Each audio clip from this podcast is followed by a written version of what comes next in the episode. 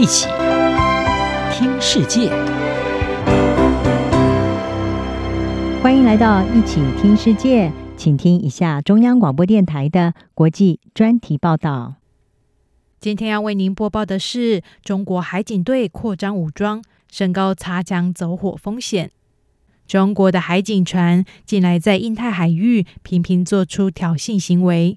从钓鱼台周遭、台湾海峡到南海，都可以看到它的身影。《纽约时报》的分析指出，中国国家主席习近平上台之后，巩固这一支海事力量。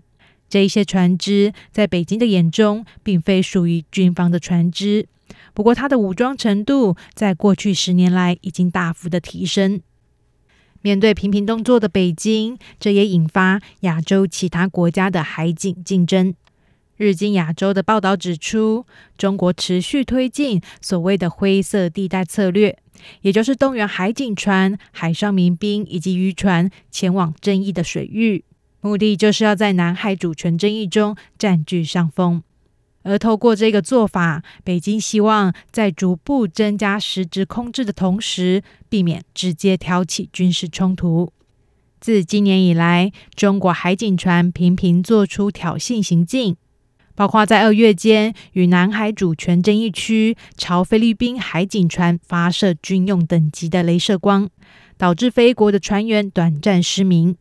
菲律宾的海警队表示，这已经不是中国船只第一次阻挠菲国的海警船，不过是第一次朝菲国人员发射镭射光攻击。接着，在四月二十三日，一艘中国海警船在南海海域刻意逼近一艘菲律宾海岸防卫队巡逻舰，菲国船上的国际媒体就直击双方险些相撞的瞬间。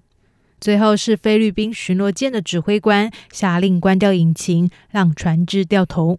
不止在南海，中国海警船四艘船只在五月二十四日驶进钓鱼台周边的日本领海。这是近年来中国海警船第十七天驶入这个海域。《纽约时报》报道，这一些中国海警船配备有直升机停机棚、强大的水炮和火炮，部分并携带反舰飞弹。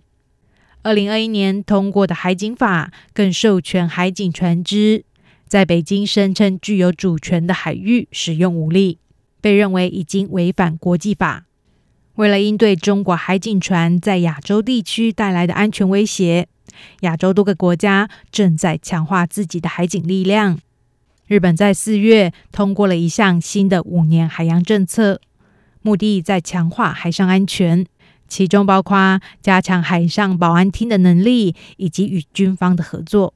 东京在宣布这一项政策的时候，列举了一系列的威胁，并且直接点名中国海警队船只。多次闯入日本领海。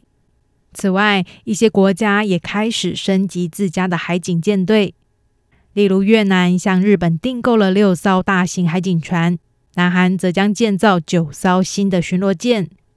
新加坡拉惹热南国际关系学院海上安全专家布拉德福特告诉《纽约时报》。不同于十年前，这个地区的许多国家已经开始使用海岸警卫队来维护主权。他进一步解释，当船只只有少量火力的时候，不那么容易导致事态升级。事实上，是更有效的做法。不过，他也提出质疑说，当海警队船只已经配备飞弹，那么除了船身的油漆颜色不同之外，它和海军军舰又有什么区别？此外，中国争议的海事政策正为其他国家藐视规则做出坏示范，恐怕为一个国际法在海上失去意义的世界打开大门。中国强化警卫队的力量源自于北京致力要成为海事大国，不过却无视国际法规则。外交政策杂志引述美国学者孔世海的说法指出。中国透过一系列的方法来挑战现行的海洋法，包括控制属于他国的海洋资源、阻碍航行自由，以及无视于他自己曾做出的争端解决承诺。孔世海说，中国以强大的海军、执法行动和海上民兵舰队来支持他的海洋主张，透过这么做中国正在改变依规则运作的国际环境。孔世来认为，与其说中国在改变规则，不如说它在降低规则的重要性。他补充说：“换句话说，就是现有的国际法在其他地方可能没有问题，但在某一些地方，中国认为他说了算。”以上专题由杨广编译，张雅涵撰稿播报。谢谢收听。